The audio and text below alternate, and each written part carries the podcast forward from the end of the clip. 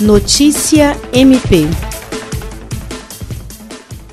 O Ministério Público Federal do Acre e o Ministério Público do Estado do Acre enviaram recomendação ao secretário estadual de Saúde, Alisson Bistende, e à prefeita de Rio Branco, Socorro Neri, e fixaram o prazo de cinco dias para que sejam tomadas medidas para garantir a transparência dos gastos públicos empreendidos em razão da atual pandemia de Covid-19. O documento é assinado pelo Procurador da República Lucas Costa Almeida Dias e pelo promotor de justiça Glaucio Ney Shiromoshiro e recomenda que Estado e município consolidem cada um em sítio eletrônico próprio todas as ações concretas adotadas destinadas ao combate ao Covid-19. Estas informações deverão ser redigidas em linguagem acessível, com o objetivo de informar a população do Estado a respeito das ações e medidas adotadas pelos poderes público estadual e municipal. Com informações do Ministério Público Federal do Estado do Acre, Jean Oliveira para a Agência de Notícias do Ministério Público do Estado do Acre.